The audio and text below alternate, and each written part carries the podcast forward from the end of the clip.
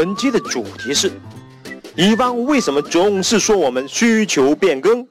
上期我们谈的是乙方吐槽甲方的需求变更，而这一次我们要谈的是甲方吐槽乙方的吐槽。有一个老板找我吐槽，这个老板说：“哎，那个乙方老是说我们需求变更。”我说：“这恐怕不是真正的问题吧，而是他们要收钱。”是的，老板说：“哎。”确实让人家干活是要给钱，但是现在的问题是这个东西做出来根本就不能用嘛。跟他们提一点要求，就说我需求变更，要跟我谈价钱，坑爹呀！我安慰这个老板，老板先不要急，你把这个事情的详情跟我说一说。老板说，你都知道啦，我们有一个旧网站，不是很好看又老土，我想把它升级改造。做成全 Flash，效果要酷炫酷炫的。是呀，我已经看到你那个网站了。我接着说，那个效果不是挺不错的吗？哎呀，你不知道啦。老板继续讲，我原来的网站虽然很老土，但是至少每天也会有一千多次点击。现在这个网站虽然很好看，每天的点击次数只有几十次。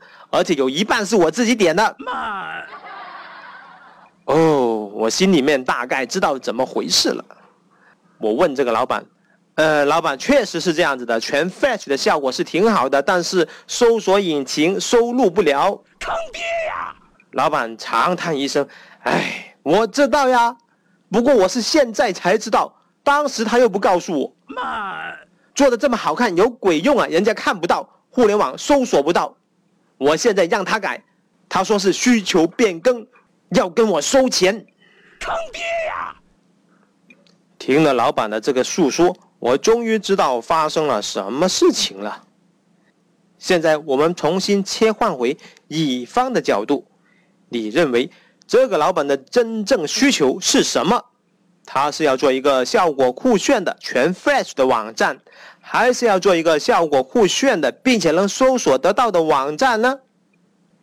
客户现在提出来的要求是需求变更，还是因为我们由于之前不够专业，不能准确的理解以及抓住客户的真正需求呢？现在我们切换回甲方的角度。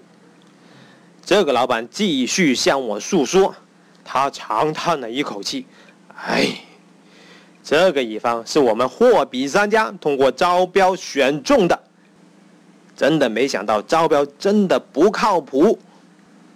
大火球老师，你是这方面的专家，请问有什么合适的方法能找到合适的供应商呢？”我马上就摆出了一副专家的样子，提出了这样的一些建议。呃，其实呢，你花的并不是政府预算，所以呢，你不一定要遵循招投标法。不管是白猫还是黑猫，只要能抓住老鼠的，就是好猫。嗯，咱们做 IT 项目、软件项目，成败的关键首先在于需求工作。但是可惜的是，大部分的乙方他们的需求分析能力都是相当差的。所以求人不如求己。你们应该自己先把需求工作做好了，当然，你们也可以请外部的专家帮你们做好需求分析的工作。当我说请外部专家帮你们的时候，我把我的腰板挺直了。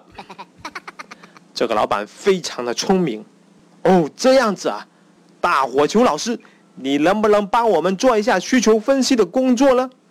我心里面高兴死了，正想报价，这个老板突然笑呵呵的对我说：“哎呀，最近签了这个乙方，我们已经花了一百万的预算了，预算已经花完了。大火球老师，这一次辛苦你了。事成以后，我请你大吃一顿。”坑爹呀！我心里面一万匹马跑过。其实呢，我都知道，无论是甲方还是乙方。他们都是号称非常重视需求工作的，但这仅仅是号称而已。落实到具体的行动和预算的时候，就不是那么一回事了。我是大大大火球，本期的案例纯属艺术创作，如有雷同，祝你好运。上期和本期，我们分别从乙方和甲方两个角度探讨了需求变更这个话题，不知道有没有给你带来一些新的收获？嗯，感觉不错的话，请转发一下吧。下期再见。